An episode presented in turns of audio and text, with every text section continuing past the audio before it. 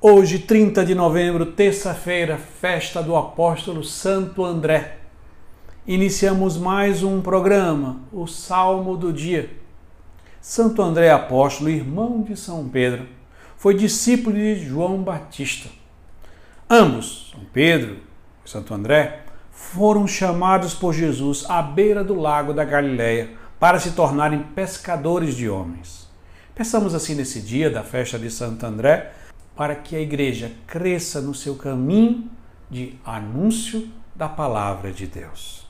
E neste dia o salmo é o Salmo 18, 19, que nós vamos ler a segunda estrofe que diz: Não são discursos, nem frases ou palavras, nem são vozes que possam ser ouvidos. Seu som ressoa e se espalha em toda a terra. Chega aos confins do universo a sua voz. Seu som ressoa e se espalha em toda a terra. Na festa de Santo André apóstolo, o salmista nos aponta o mistério do anúncio da palavra de Deus. A palavra de Deus é revelada pela criação, porque a beleza e a perfeição, sol, da lua, estrela, de toda a criação, nos aponta para Deus, o Criador. Mas existe outra forma de anúncio, aquela de anunciar a palavra de Deus, de anunciar o Evangelho a todos os povos, até chegar aos confins da terra, como é o mandamento de nosso Senhor Jesus Cristo.